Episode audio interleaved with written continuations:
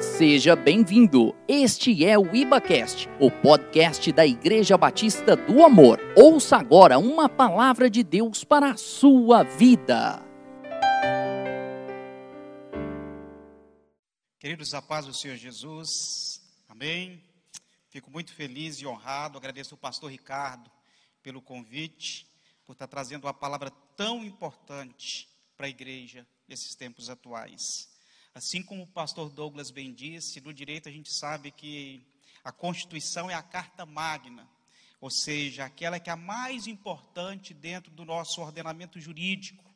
E aqui eu posso fazer um paralelo, porque eu posso dizer também que a carta que nós vamos estudar hoje, a carta de Gálatas, é também muito importante. E é conhecido como carta magna da liberdade cristã. A carta aos Gálatas apresenta uma temática variada para a formação da nossa vida cristã. Nela nós vamos encontrar orientações pastorais diretas do apóstolo Paulo aos Gálatas.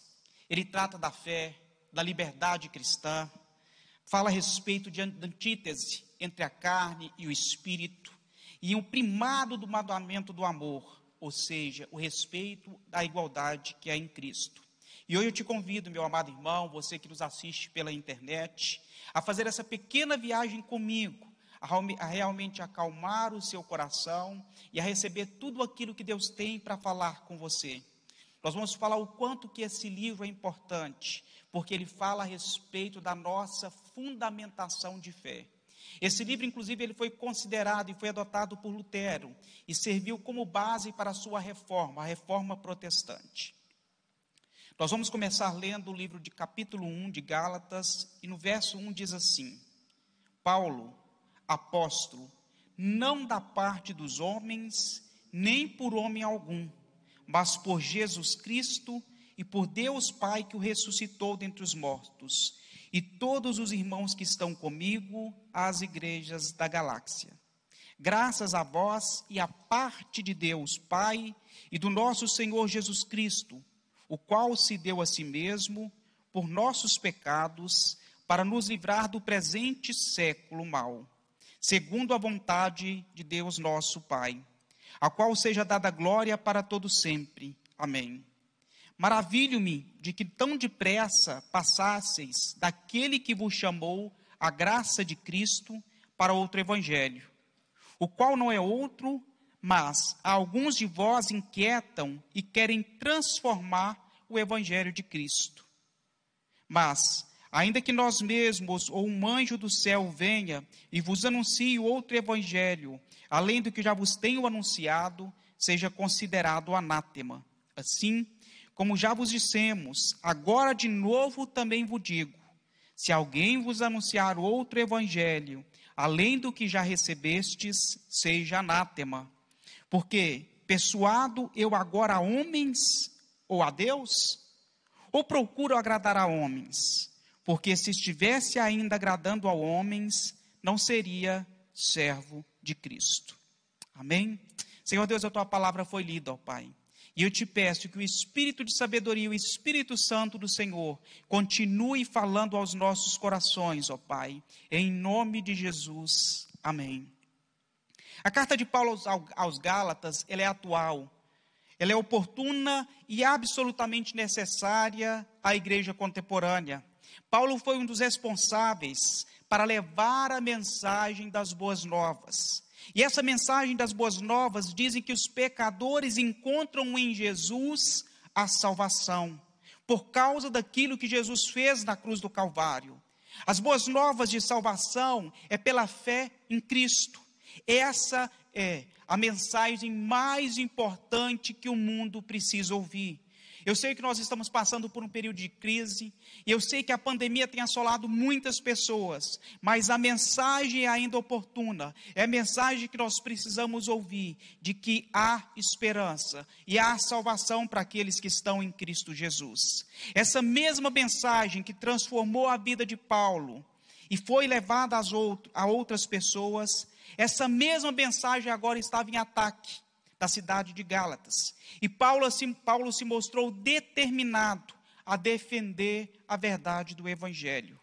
Quando nós começamos a ler a carta de Paulo, nós podemos perceber que há algo extremamente errado que estava acontecendo pois ele começa a sua, a sua carta de uma maneira que não era habitual. Paulo começa, ao invés de começar louvando e agradecendo a vida dos santos pelos irmãos, ele começa se apresentando como um apóstolo, uma pessoa que tinha autoridade, que foi imbuída pelo próprio Deus, porque a sua autoridade estava sendo questionada. O evangelho que ele havia pregado aos Gálatas estava sendo questionado.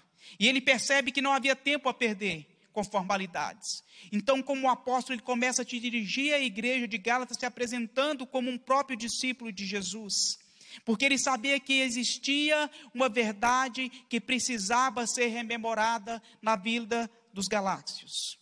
Os falsos mestres estavam espalhando um falso evangelho que misturava lei e graça. E Paulo não ficaria de braços cruzados observando porque aquilo se tratava dos seus filhos na fé. Paulo combatia o bom combate. Havia uma preocupação pela parte de Paulo de que as pessoas não somente alcançassem a salvação, mas que elas também pudessem viver a verdade através da fé. Paulo cuidava dos seus filhos e de maneira constante sempre escrevia as suas cartas. É nesse sentido, queridos, que a carta de Gálatas é considerada como a carta magna de liberdade cristã. É por isso que ela é tão atual, porque às vezes nós não podemos nos levar por falsas doutrinas. A igreja da galáxia havia sido invadida por falsos mestres judaizantes, logo após a primeira viagem missionária de Paulo. E nessa carta, nós iremos abordar a importância dessa epístola. Sendo que o apóstolo Paulo aborda, já no primeiro e no segundo capítulo, a graça e o evangelho. Então ele trata da graça proclamada através da vida de Paulo, a graça demonstrada através do ministério exercido por Paulo. Já no capítulo 3 e 4, a doutrina da graça versus a lei, trata através de argumentação pessoal das escrituras, através de uma argumentação lógica, sentimental e através também de alegoria. Já no capítulo 5, Paulo trata da graça e da vida cristã.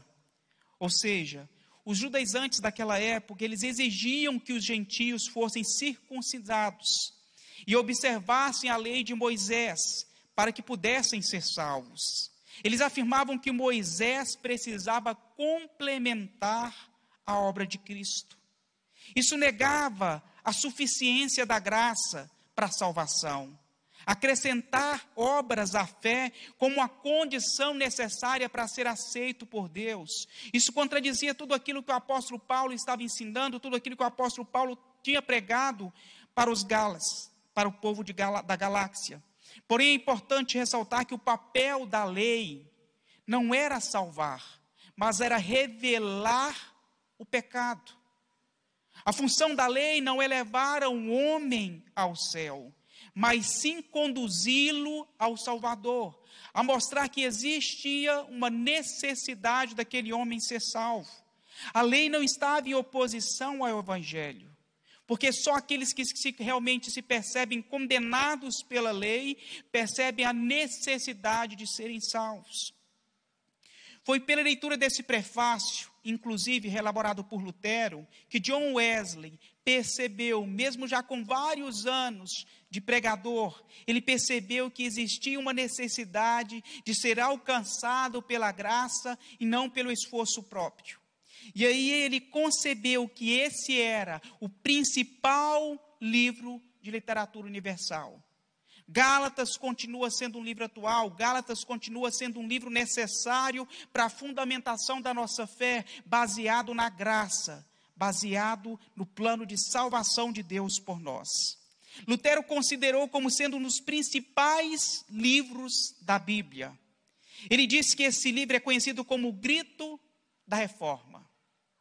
Historicamente, nós vamos perceber que o autor do livro de Gálatas é o apóstolo Paulo. Porém, durante o século XVIII, alguns historiadores começaram a sugerir que esta epístola pudesse ter sido escrita de uma maneira pseudônima. Ou seja, alguém havia escrevido em nome do apóstolo. No entanto, pelo estilo literário e até mesmo pela teologia adotada, Não existem dúvidas que foi o apóstolo Paulo que escreveu essa carta. Também vale dizer que logo ali nos primeiros versículos é possível perceber que Paulo se apresenta como apóstolo, como um discípulo.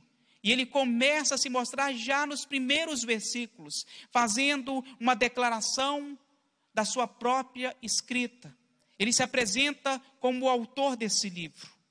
Isso fica claro para nós, para nós. O autor de Gálatas é o mais genuíno do genuíno que nós temos o apóstolo Paulo. Paulo ele escreve, já se apresentando e demonstrando, saudando os irmãos, mostrando a sua autoridade delegada pelo próprio Deus. Praticamente todo o capítulo 1 e 2, eles são autobiográficos, falando a respeito de quem ele era. Já nos capítulos 3, é possível perceber que ele faz e ele escreve já na primeira pessoa do singular, que é um estilo literário. No capítulo 4, ele se refere diretamente às relações existentes entre os destinatários das epístolas e o seu autor, a relação que existia entre ele e a relação que existia entre o seu receptor. Já no capítulo 4, a gente percebe a intensidade do testemunho do próprio apóstolo. No capítulo 5 e no capítulo 6, ele apresenta uma alusão aos sofrimentos pelo amor a Cristo. Isso é, isso demonstra que é uma obra calorosa, íntima, autobiográfica, em que não é possível separar o autor da sua obra. Então nós podemos concluir que sim, Paulo é o autor dessa obra, dessa carta escrita aos Gálatas. A data e o contexto histórico em que essa carta foi escrita, isso é importante para a gente poder fazer uma referência. Existia no primeiro momento uma dificuldade em determinar a data aproximada em que essa carta foi escrita. Isso porque também houve uma dificuldade em estabelecer quem eram os destinatários dessa carta. É claro que a carta foi escrita para os Gálatas, porém não sabemos exatamente aos quais Gálatas Paulo estava se referindo, se era aos Gálatas do Sul ou Gálatas do Norte. Ele poderia estar escrevendo a toda a comunidade cristã da província da galáxia, ou especificamente aos Gálatas que habitavam na região celta, que eram considerados Gálatas do norte. Hoje seria aproximadamente a região da França. E eram conhecidos como os gauleses.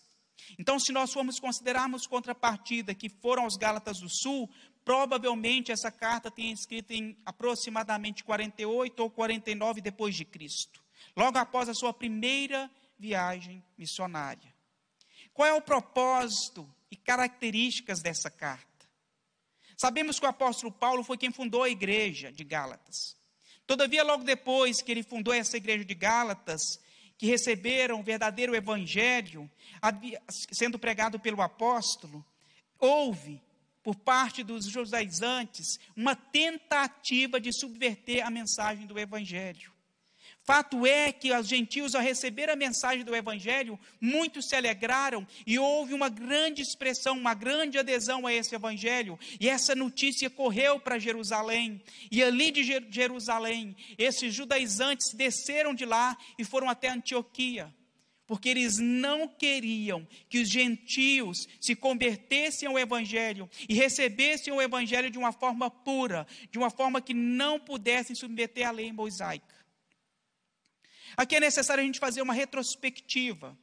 Antioquia era a terceira cidade maior do mundo naquela época. Era uma cidade cosmopolita. E ali havia uma comunidade de judeus crentes que havia crescendo. Foi a primeira cidade onde os crentes realmente receberam um título de cristãos. A igreja de Antioquia se tornou uma igreja multirracial. Havia pessoas de todas as tribos, havia pessoas de todas as raças. O evangelho estava crescendo. Foi dali que Barnabé e Saulo foram enviados para pregar na Galácia do Sul. E ali eles fundaram a igreja de Antioquia da Psídia, de Icônio, de Listra e de Derbe. Nessas cidades, os gentios estavam acolhendo o evangelho com alegria. Mas os judeus ficaram implacáveis e queriam combater e se opor a Paulo. Queriam desmerecer a autoridade que Paulo recebeu do próprio Deus. Queriam dizer que Paulo não era um apóstolo do próprio Deus, não era um apóstolo enviado, não era um apóstolo que tivesse presenciado a ressurreição de Jesus. É por isso que Paulo já começa o versículo inicial dizendo: Paulo, apóstolo de Deus, se apresentando como uma autoridade constituída pelo próprio Deus. Basicamente, esse falso evangelho que estava sendo ministrado ensinava que os gentios precisavam, deveriam seguir as tradições judaicas e praticar as obras da lei. Eles, eles, eles queriam exercer uma influência direta no plano da salvação.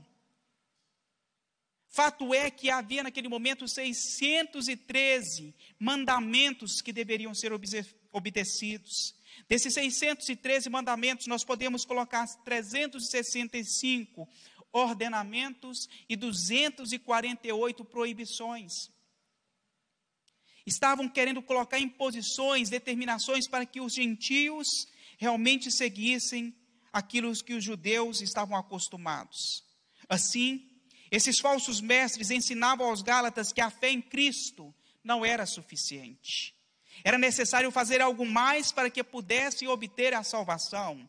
É necessário que eles se submetessem à circuncisão. Era necessário praticar boas obras para que pudessem ser salvos. A carta aos Gálatas, ela foi escrita trazendo como um propósito principal Primeiro, uma defesa apologética do próprio apóstolo Paulo. E segundo, uma defesa do evangelho anunciado por Paulo. Logo, o principal propósito dessa carta é demonstrar a verdade do Evangelho em Cristo Jesus, mostrando a suficiência da obra de Cristo, que é necessário para a salvação. Na carta aos Gálatas, Paulo foi enfático a afirmar que a salvação é um dom de Deus, é um dom gratuito, para que nenhum homem se glorie disso. Não existe nenhuma, não é necessário nenhuma participação humana no plano da salvação. Tudo que nós precisamos é crer. Crer naquilo que Jesus fez na cruz do Calvário. E considerar que todo esforço, todo esforço, por mais digno que seja, ele não nos garante a salvação. É necessário somente crer em Jesus. Em Gálatas 2,16 diz assim: Sabendo que o homem não é justificado pelas obras da lei, mas pela fé em Cristo Jesus. Temos também em Cristo Jesus para sermos justificados pela fé nele, e não pelas obras da lei, porque pelas obras da lei nenhuma carne será justificada. O apóstolo Paulo ele nos alerta que o ensino que estava sendo transmitido corrompia a verdade do evangelho. Ele não era genuíno e precisava ser combatido com todo fervor. A graça é simplesmente o favor de Deus concedido a pecadores indignos. O termo graça, o termo dom, eles andam juntos, pois salvação é um dom de Deus um, um dom de Deus concedido mediante a sua graça. Em Efésios 2,8 diz assim a palavra: Porque pela graça sois salvos, por meio da fé, e isso não vem de vós, é dom de Deus. Não vem de obras, para que nem se gloriem. Os, juiz, os, os judaizantes diziam para os gentios, aqueles que estavam recebendo Jesus: Nós cremos em Jesus, mas também cremos em algo maravilhoso acrescentar aos que creem.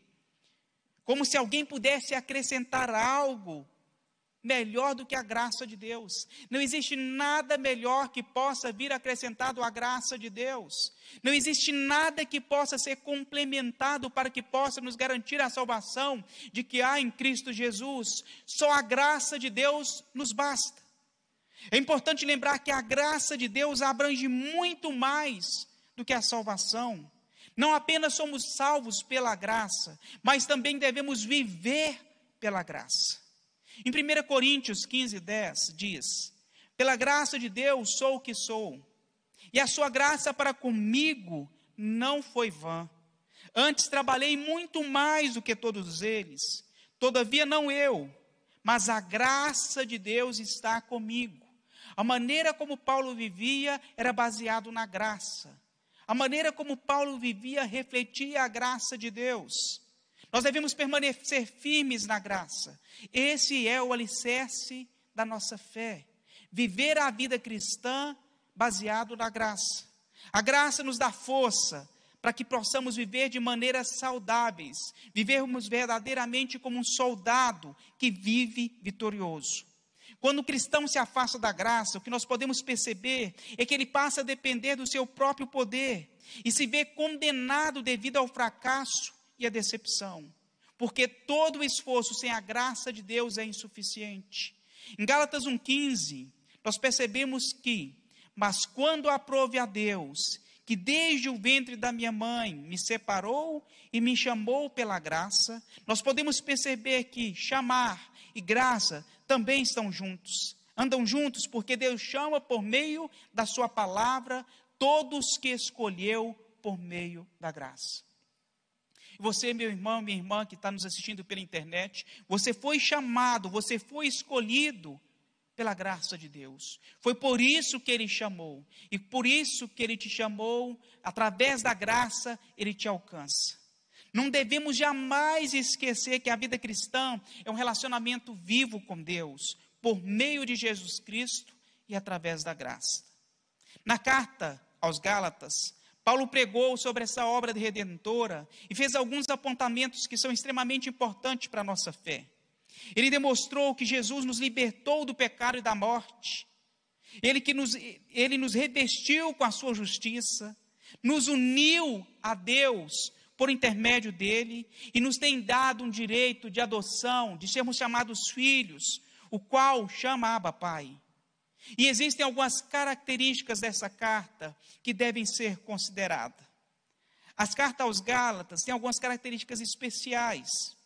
Em primeiro lugar, Gálatas é uma carta apologética. Gálata é uma defesa tanto do apostolado de Paulo, como também uma defesa do Evangelho. O evangelho por si só ele se defende, ele não precisa de defensores. Mas Paulo, enquanto um discipulador contra um apóstolo, primava que a sua doutrina fosse mais fiel à sua palavra. Um bom pastor, ele cuida do seu rebanho. Um bom pastor, ele cuida daquilo que está sendo ensinado e disseminado. Paulo era um implantador de igrejas e ele queria que a igreja, os novos discípulos seguissem a essência do evangelho conforme lhe havia sido ensinado. É por isso que ele apresentava essa defesa.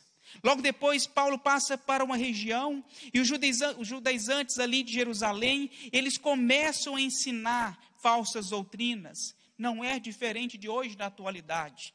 A gente vê que existe um contrassenso e algumas pessoas tentam de novo nos submeter à lei, dizendo que se não praticarmos a lei, estaremos condenados e não seremos salvos. Mas Paulo, Paulo ele combate isso de maneira veemente através dessa carta. Essa foi e é considerada provavelmente uma das cartas mais antigas do apóstolo Paulo.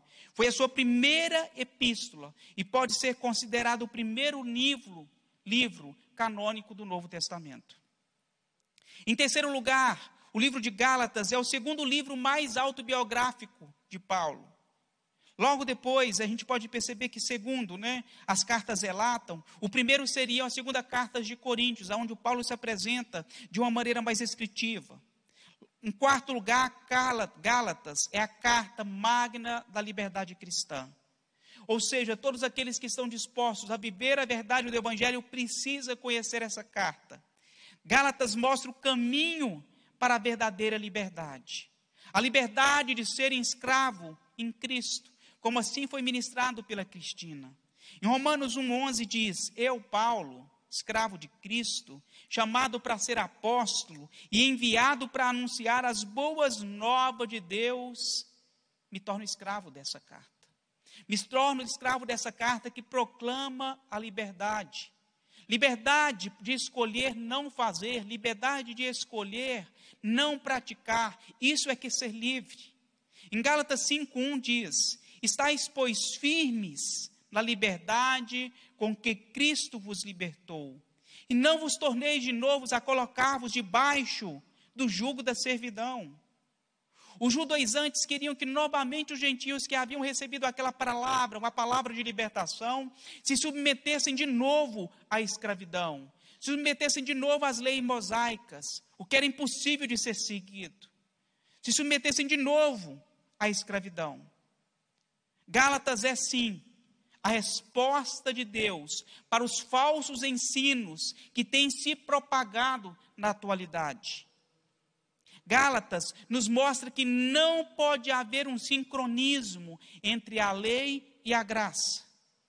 E em quinto lugar, é importante perceber que Gálatas é a carta mais rica em relação à figura de linguagens, que mostra qual era o alcance teológico que o apóstolo Paulo tinha em relação aos gentios. Ele usou de todas as alegorias, de todas as metáforas, para que o povo entendesse aquilo que estava sendo ministrado.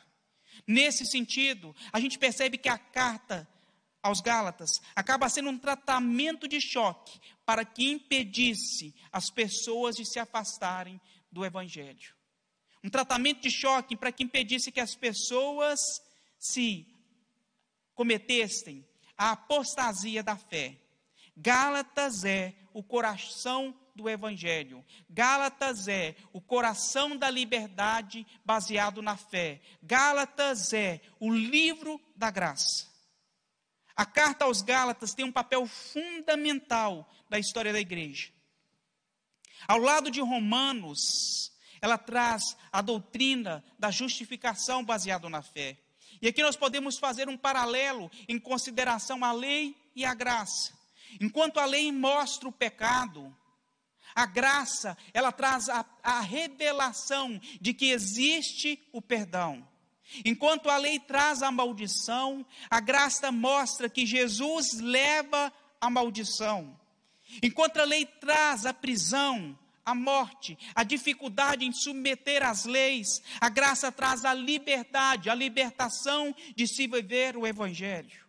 Enquanto a lei enfatiza a carne, as dificuldades de se viver, a graça enfatiza o espírito, sendo possível viver em liberdade, sendo possível pela força do Espírito Santo que habita em nós.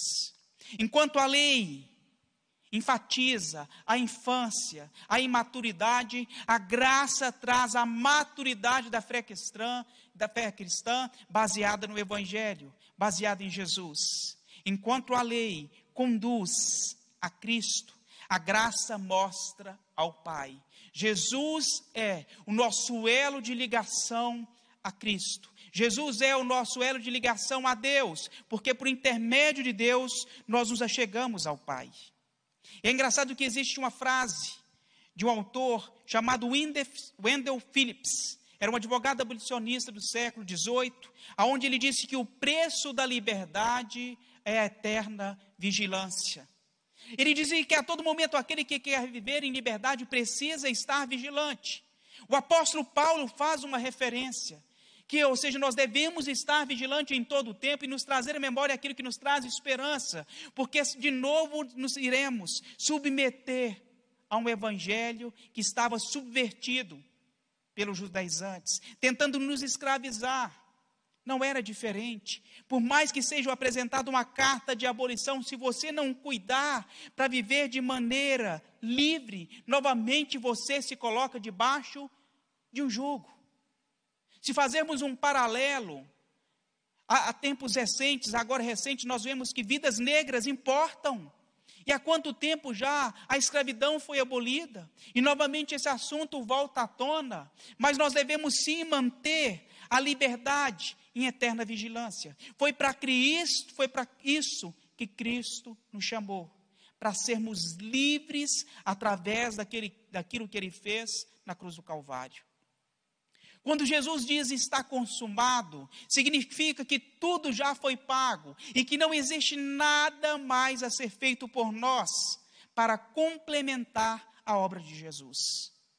A única coisa que nós precisamos é realmente aceitar aquilo que ele fez na cruz do Calvário.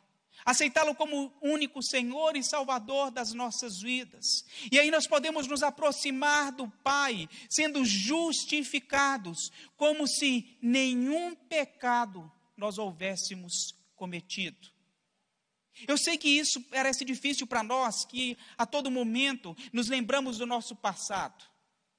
Receber o Evangelho não nos traz amnésia, não nos traz uma falsa percepção daquilo que Deus fez por nós. Quando recebemos a Jesus, nós não nos esquecemos dos nossos pecados, mas uma certeza e uma convicção que temos que ter, inclusive baseado nessa carta, é que a graça de Deus me basta e que nenhuma condenação há para aqueles que estão em Cristo Jesus. É por isso que você pode se aproximar do Pai como se nunca houvesse pecado. Nós não devemos de novo aceitar sobre nós um jugo de escravidão, dizendo que não é pelo que você faz, ou você deixou de fazer, que se torna merecedor do amor de Deus. É por tudo aquilo que Jesus fez, é por sua graça que nos alcançou.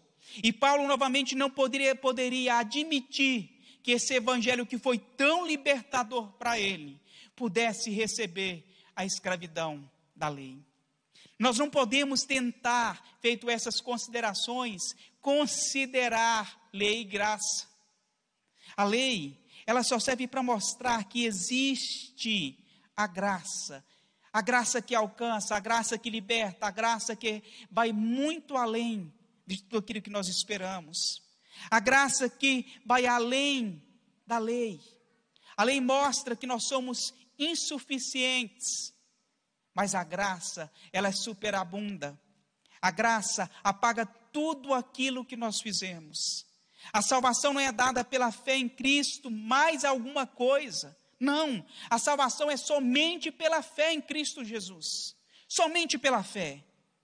E aí eu te pergunto: será que nós podemos nos regozijar, sermos justificados pela fé sem Cristo?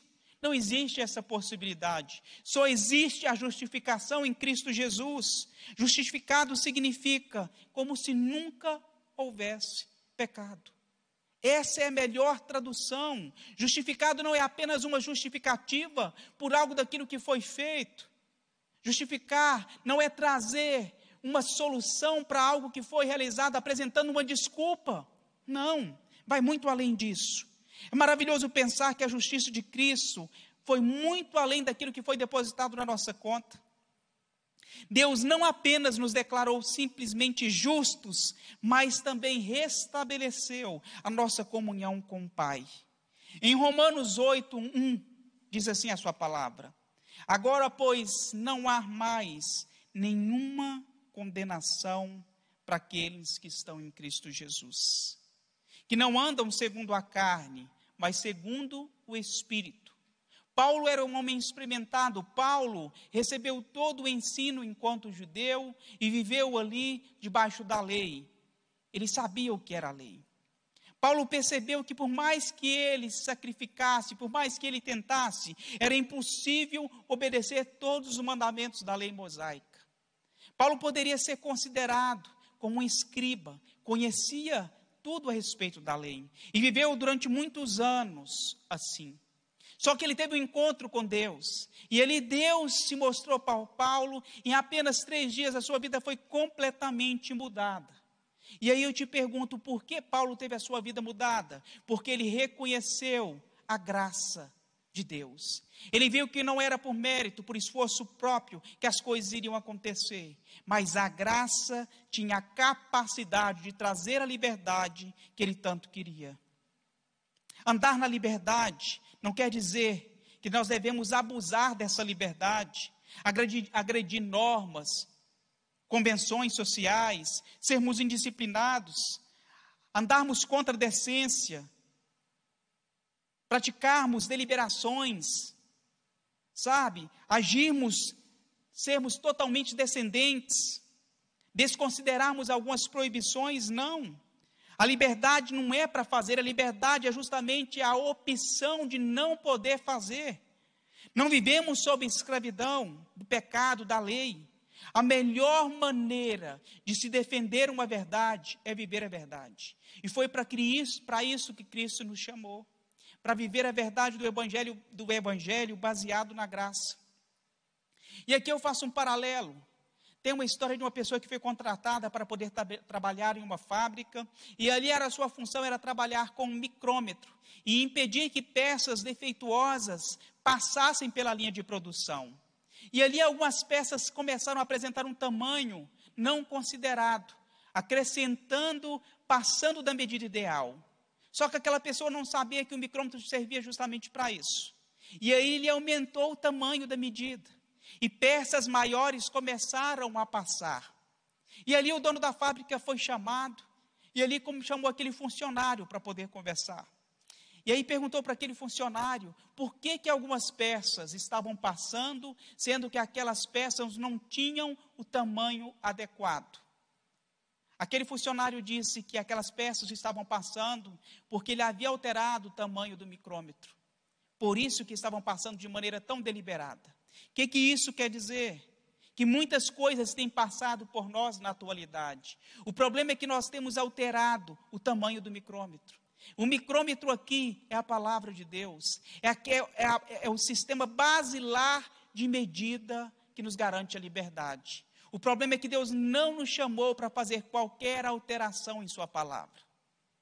Deus nos chamou para viver ela em sua integralidade. Não é necessário fazer nenhuma alteração para que alcancemos mais pessoas. A palavra por si só tem o alcance tem a autoridade necessária para alcançar todos aqueles que creem no Evangelho. Só que nós precisamos de uma ajuda, uma ajuda que é fundamental para se viver essa liberdade.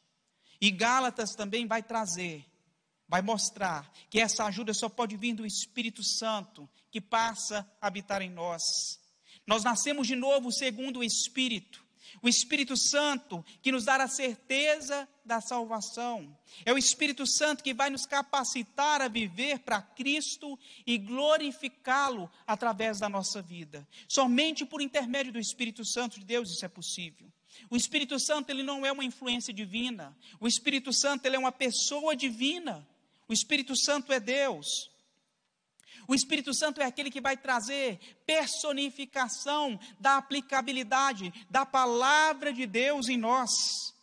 O cristão que ele é submisso, o cristão que entende isso, ele pede ao Espírito Santo de Deus para se gloriar nele.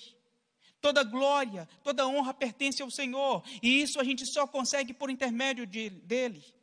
Nós somos libertos por Cristo. Não estamos mais novamente presos num jugo.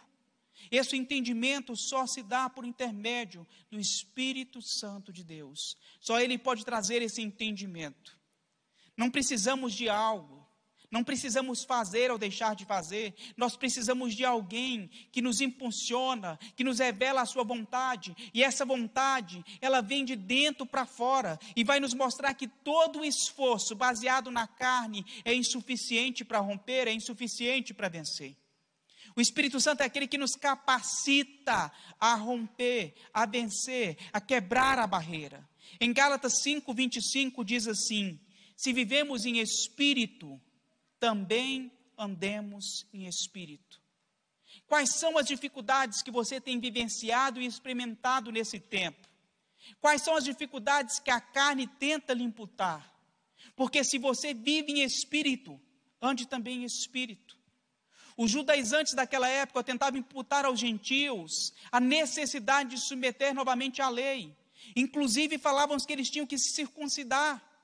Mas isso não era necessário. Eles falavam que eles tinham a obrigação de guardar ao sábado. Mas quem era o Senhor do sábado era o próprio Jesus. Ou seja, não era necessário mais cumprir aquilo que eles estavam falando. Era necessário ouvir aquilo que estava sendo direcionado pelo Espírito de Deus. Por meio do amor do Espírito, devemos ter esse desejo ardente de viver, não mais para nós mesmos, mas vivermos para Cristo. O Apolo Paulo falava de maneira enfática: não mais eu vivo, mas Cristo vive em mim. E essa vida agora que eu vivo, vivo para Ele. Isso é se tornar escravo de Cristo.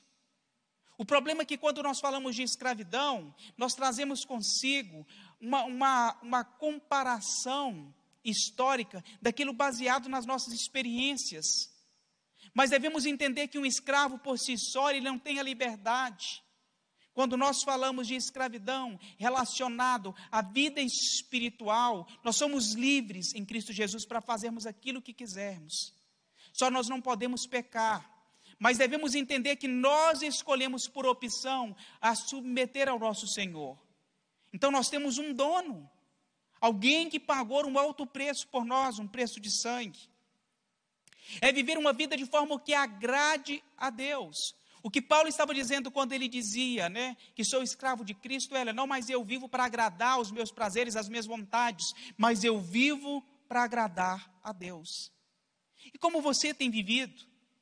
Essa carta vem fazer e trazer para nós essa referência. Nós também devemos viver como o apóstolo Paulo viveu para agradar a Cristo na atualidade. Em Gálatas 4:6 diz assim: E porque sois filhos, Deus enviou aos vossos corações o espírito do seu filho, o qual se chama Abba Pai. Nós somos filhos por adoção, o qual chamamos Abba Pai, Paizinho querido, através daquilo que Deus fez na cruz do Calvário por intermédio do seu filho Jesus. Essa obra se concretizou, essa obra se consumou. Não há nada que nós possamos fazer para completar aquilo que Deus fez na cruz do Calvário. Por mais que haja uma tentativa do homem de se aproximar de Deus através das suas obras, as obras são insuficientes para nos garantir a salvação. A salvação vem pela fé mediante aquilo que Deus fez. A salvação é um dom para que nenhum homem se glorie.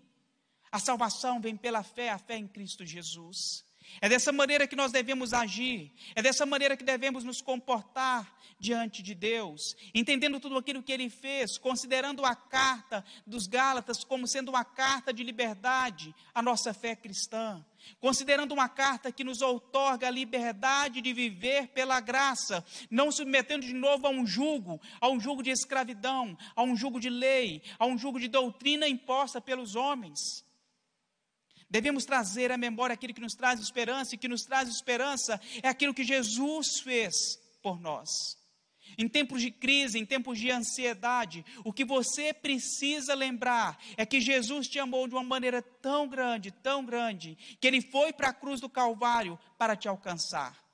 E que não existe nada que pode te separar desse amor nem altura, nem profundidade, nada te separa, nada pode nos separar do amor de Deus. Nós já fomos ligados através de Jesus a esse Deus que nos ama.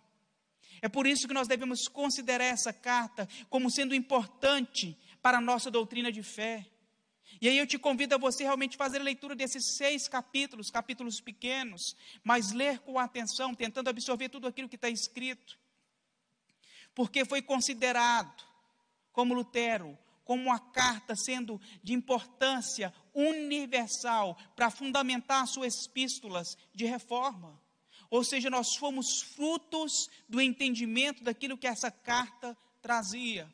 E às vezes nós passamos por uma leitura tão rápida, tão sistemática, sem perceber qual é a essência do conteúdo dessa boa nova.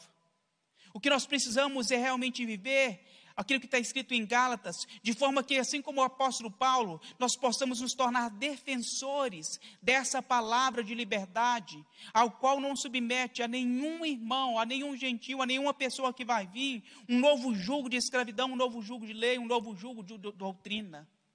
Às vezes as pessoas nos perguntam, muito comum isso, o que, é que pode fazer na sua igreja, ou o que não pode fazer na sua igreja? Como se aquilo que pudesse ou não pudesse fazer fosse tão importante assim para garantir a salvação. E eu gosto muito de uma frase do pastor Márcio que diz que você só não pode pecar. Para conhecermos aquilo que é pecado, nós devemos estar mergulhados na palavra de Deus. E se porventura nós pecarmos, nós devemos saber que temos junto ao Pai um advogado que nos defende.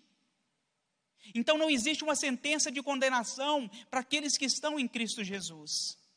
Se porventura o inimigo nesse tempo de pandemia tem tentado te acusar, dizendo que você se afastou de Deus, que você se esfriou, que você não é mais aquele, não aceite as acusações do inimigo. Você foi chamado, você foi escolhido para viver em liberdade em Cristo Jesus. E independente de nós estarmos aqui, de maneira virtual, de maneira online, eu quero que você sinta a presença do Espírito Santo de Deus aí na sua casa, porque Ele habita em você, Ele mora em você, você é templo do Espírito Santo de Deus. A graça de Deus te basta, a graça de Deus te cobre. Jesus te vê como nenhum outro te vê. Nós podemos olhar para os homens, nós podemos olhar para os seus feitos, nós podemos avaliá-los pelas suas obras, mas Deus olha para Jesus e ele vê Jesus em nós. É isso que nos importa. O convite é para que você possa se aproximar novamente do Senhor, sabendo que Ele te chamou para viver de maneira plena, de maneira digna, de, de cabeça reta, sabendo que Cristo te chamou para viver a liberdade cristã. Que você não novamente não precisa submeter a um novo jugo, a uma nova autoridade imposta pelos homens, a uma nova doutrina. Não. Gálatas traz essa carta da graça, a graça que nos basta, a graça que nos alcança pelo seu amor. Só o amor de Deus é necessário, só o amor de Deus foi suficiente para alcançar toda a humanidade. É por esse amor que nós compreendemos que toda a humanidade tem possibilidade de ser alcançada. E Paulo ali, compreendendo a necessidade disso, saiu de Antioquia e foi para Listra, Derbes, foi pregar o evangelho porque ele sabia que esse evangelho era para todos. Esse evangelho não era exclusivo de um determinado povo, esse evangelho não era somente para os judeus, mas esse evangelho, as boas novas de salvação, era para todos aqueles que creem em Cristo Jesus. É por isso que nós temos que proclamar a mensagem do evangelho, as boas novas. E aí eu te pergunto: o que você tem proclamado nesses dias? O que você tem levado de boas novas nesses dias? Quais são as palavras que você tem proferido nesses dias? Paulo estava é, preocupado com a palavra de salvação, com as boas novas, com aquilo que ele havia recebido. Ele não tinha tempo a perder. Nós não temos tempo a perder. Estamos sendo bombardeados de todos os lados de más notícias. E são poucas as boas notícias que chegam até nós. É pandemia, é praga de gafanhoto, e isso traz ansiedades e preocupações ao nosso coração. Mas devemos saber que existe um povo que clama pelo nome de Jesus, que é propagador dessas boas novas, de uma graça que basta apenas aceitar a Jesus como único Senhor e Salvador, e que não existe nada mais a ser feito para que a salvação venha sobre essa pessoa. Isso é graça, favor imerecido. Você não merece, mas Ele fez, e foi consumado. Não precisa ser complementado. Não há nada que nós possamos fazer para que complemente essa obra de salvação. O que precisamos entender é que fomos chamados por Deus para sermos discipuladores, fazermos novos discípulos. Paulo estava preocupado com isso. Ele não estava preocupado em que sua autoridade fosse contestada. Pessoas vão falar bem, pessoas vão falar mal, mas Paulo queria que o evangelho fosse difundido na sua essência, na verdade, baseado na verdade cristã.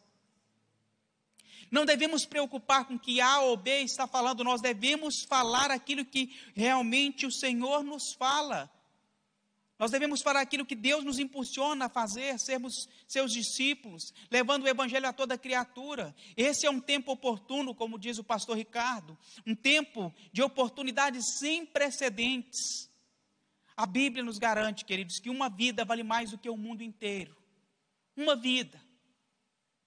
E aí eu te pergunto: quantas pessoas você tem tido a oportunidade de falar a respeito da salvação?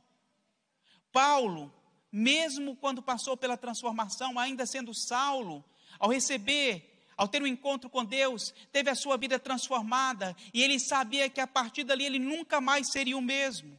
O problema é que quando nós nos submetemos a um jugo de escravidão, voltamos às, mesmas, às, às práticas antigas e voltamos a viver como um homem carnal. Não vivemos como um homem espiritual. O homem carnal vive baseado nas suas experiências, vive baseado na sua história, vive baseado no seu passado, vive baseado nas suas limitações. Mas o homem espiritual, ele vai além. Ele vê aquilo que somente Deus vê. O homem espiritual, ele sabe que por si só, ele seria limitado, incapacitado, não teria força. Mas o homem espiritual, ele concebe, consegue entender que em Cristo ele pode todas as coisas, porque é Cristo que os fortalece. Esse é o desafio, é para que você realmente se apresente a Deus como servo bom e fiel, como um escravo que está disposto a obedecer e a viver a liberdade em Cristo. porque foi para isso que Ele te chamou, e que você se torne um, um propagador das boas novas, não um disseminador de más notícias. O que precisamos entender é que esse é um tempo oportuno para levarmos a palavra de libertação, libertação por meio da graça. Use as suas redes sociais, use o seu WhatsApp, o seu Instagram, o seu Twitter, use o seu feed, o seu stories.